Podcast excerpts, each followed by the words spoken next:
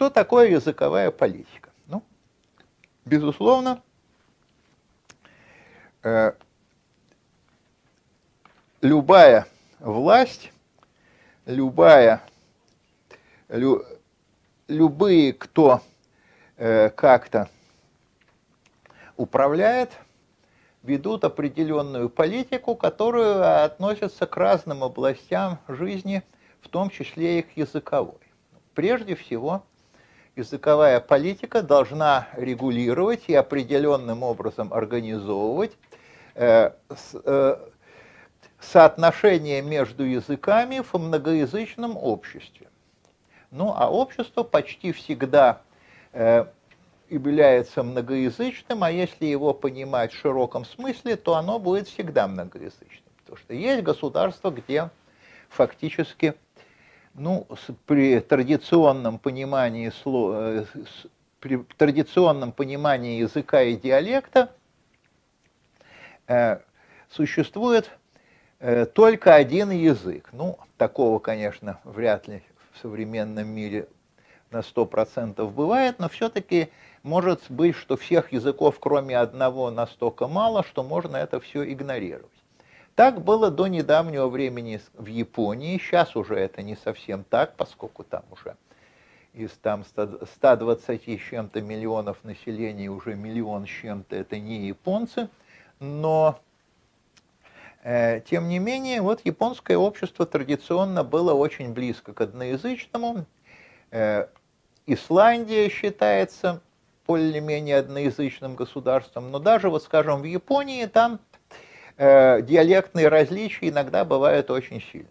Просто я уже упомянул в первой лекции понятие диалекта, то есть обычно считается, что мы говорим немножко по-разному, это значит, мы говорим на разных диалектах, а на разных языках говорят либо мы чужие, либо разные чужие. Так вот, обычно, конечно, языков бывает много и надо выбирать какую-то политику, ну и, как правило, э, то есть политика это может быть и стихийной, может быть и целенаправленной, потому что можно э, не думать ни о какой политике, но в то же время ее вести. Ну вот такой пример. Вот вы знаете, существуют до сих пор, хотя там ходят разговоры о, об их упразднении Ямало-Ненецкий и Ханты-Мансийский автономные округа. И там, ну и действительно, еще сравнительно недавно, еще в начале советской эпохи, там более или менее в основном говорили, соответственно, на хантыйском, мансийском, ну там друг, на другом говорили на ненецком. Там, и, ну, были еще какие-то другие языки, но, в всяком случае, э, не, э, нельзя сказать, что совсем не было русского, но все-таки там русский язык э, был немногочислен. Теперь начали там э, разработку нефти, разработку газа. Соответственно, совсем там не думали о языковых проблемах, но ясно, что вести э, разработку нефти и газа силами коренного населения этих округов, и особенно их нерусской части, а скажем, там хантыйской или ненецкой, было совершенно невозможно. Приехали туда разрабатывать нефть, разрабатывать газ, люди разных национальностей, и там может быть даже с разными материнскими языками, скажем, там да, довольно много традиционно татар-башкир, поскольку там в этих районах тоже добывают нефть. Но естественно, что языком общения становится русский. Даже никто может этого не предписывать, а просто это получается само собой потому что если там э, собираются на какой-то территории люди разных национальностей в России, то, как правило, результат один. Э, русский язык начинает вытеснять все остальные. Это не, не наша а ни национальная черта, ни как это не связано с общественным строем. То же самое, скажем, мы видим в Соединенных Штатах с английским языком. И э, поэтому политика может осуществляться стихийно, но может осуществляться и целенаправленно. Потому что, конечно, скажем, политика в России до революции всегда была основана на распространении и привилегиях для русского языка. Но только где-то до эпохи Александра II она э, проходила стихийно, начиная с Александра II, особенно после польского восстания, которое очень власть напугала, началась политика обрусения уже достаточно сознательная, когда разные языки, там и польский, и украинский, и э, языки Прибалтики, эти языки как-то там в той или иной степени подавлялись. И э,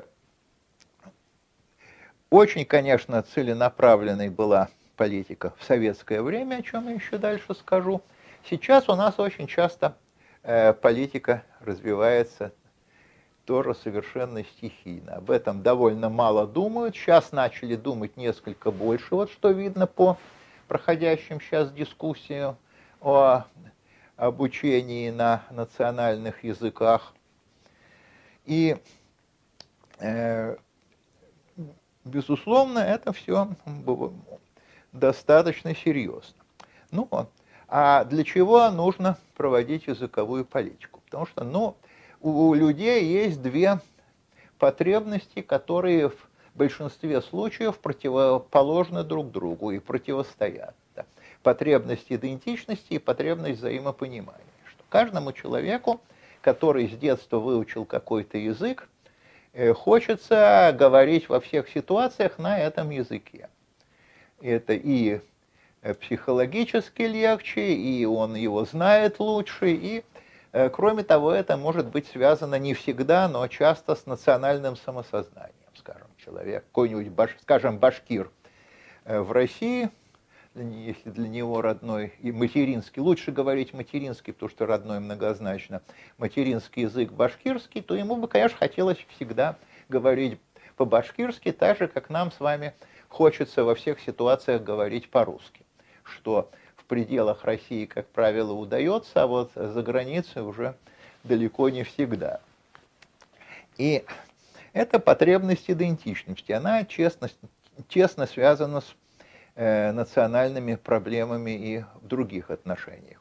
Но вторая потребность взаимопонимания, что если встретились два человека, то им надо как-то общаться друг с другом. Ну, могут быть разные стратегии, ну, конечно, хорошая стратегия, но технически не всегда возможно это общение через переводчика.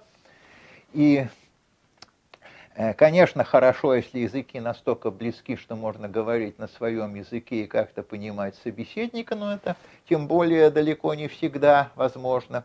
Может стихийно, как правило, выработаться какой-то особый язык, который называют пиджином, скажем, в торговле – вот уже сейчас обращает внимание, скажем, на российско-финской границе в магазинах уже какие-нибудь там э, появляются торговые пиджины. И, скажем, в 1946 году на э, рынке в Кенигсберге, тогда переименованном в Калининград, можно было, э, скажем, услышать «Эй, курносая, вифиль костит твое барахло». Такого рода пиджины, они стихийно возникают, и тогда даже из них э, потом э, появляются вполне нормальные языки, как это мы видим в Гаити, в Папуа-Новой Гвинее, где там свои языки как-то скрестились там с английским или с французским или с португальским, и образовался настоящий язык, который называется креольским, но это тоже, конечно, происходит не всегда. Чаще все-таки надо говорить на каком-то одном языке. Иногда это бывает язык ничей. Это, конечно, лучше всего, но в современных условиях такое бывает э, редко. Потому что какой язык можно назвать ничьим? Можно, например, назвать латынь, можно назвать на эсперанто. Но все-таки эти языки, на этих языках иногда говорят и пишут, но все-таки они э, охватывают меньшинство людей. А так всегда одно из двух. Или это один из родных, из материнских языков собеседников, или это какой-то третий язык более престижный, скажем. Когда русский говорит с татарином, то все-таки, как правило, общение идет на русском языке и значительно реже на татарском. Когда там в Соединенных Штатах Америки, э, скажем, э, испаноязычный э, гражданин США общается там, скажем, с носителем английского языка, то тоже скорее они будут говорить по-английски. Ну и, наконец, и может быть, что это язык какой-то третий, скажем, ну как у нас будут говорить в нашей стране татарин с удмуртом? Наверное, все-таки, или как до сих пор говорят э, латыши с эстонцами. Все-таки английский язык, как правило, знают недостаточно, говорят по-русски, поскольку латыши не знают эстонского, эстонцы не знают латышского. Вот, так что, но ясно, что это всегда, во-первых, требует дополнительных усилий, во-вторых, способности к иностранным языкам у людей разные, причем они часто не связаны ни с какими другими э, способностями человека. И в-третьих, появляется идея национального ущемления, ну, э, что мы видим и в Соединенных Штатах, где испаноязычные американцы добились в конце концов того, что в некоторых штатах и испанский язык стал признанным. Вообще надо отметить, что ни в одном государственном документе Соединенных Штатов нет указания о статусе английского языка. Настолько сама жизнь заставляет говорить по-английски, ну, не всех, правда, скажем, у испаноязычных американцев часто считается, что английский язык это мужской, а испанский женский, потому что если испанка говорит по-английски, то значит у нее есть какие-то интересы вне дома, вне семьи. Тогда как мужчины, конечно, все двуязычны.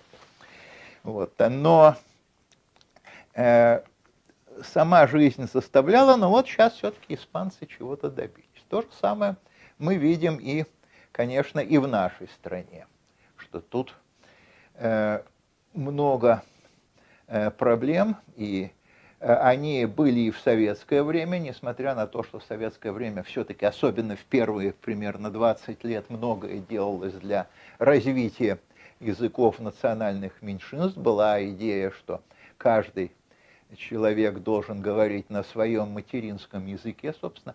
Это был первый в истории случай, когда в основу языковой политики была Э, положена именно потребность идентичности, от чего, однако, как выяснилось, страдала проблема, потребность взаимопонимания. Потом постепенно языковая политика в СССР со второй половины 30-х годов стала меняться в сторону распространения русского языка, и положение с национальными языками ухудшилось, но тем не менее все-таки хотя бы то, что были старые лозунги, это сказывалось. Но потом в годы перестройки вы, вышли на первый план, конечно, э, идеи о том, что вот для многих народов потребность идентичности была нарушена. Ну а сейчас в России последнее, что я уже могу сказать, это что довольно долго на языковые проблемы. На, на уровне всей России, там в некоторых национальных регионах могло быть иначе, но на уровне всей России мало обращали внимание на языковые проблемы, а сейчас э, вот э, после того, как в 90-е годы была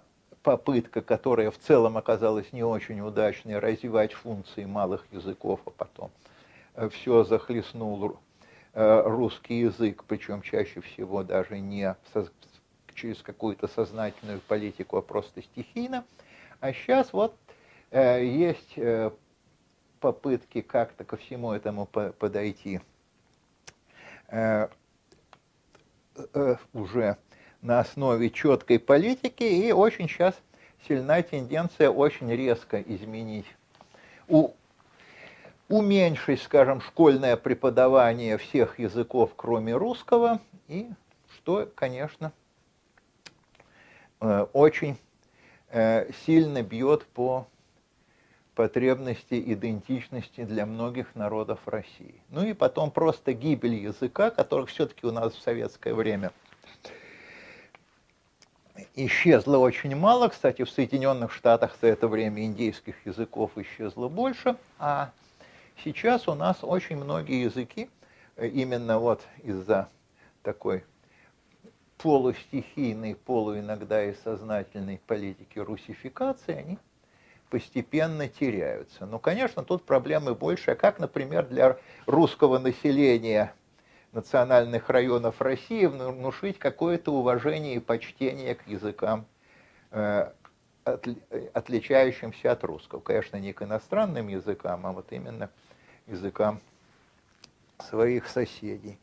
Что это проблема, которая, она не только у нас, но в Европе она решается несколько лучше, а в таких странах, как США, Япония и сейчас и Россия уже в постсоветское время, там тут действительно угроза для малых языков. Но и надо здесь что-то делать.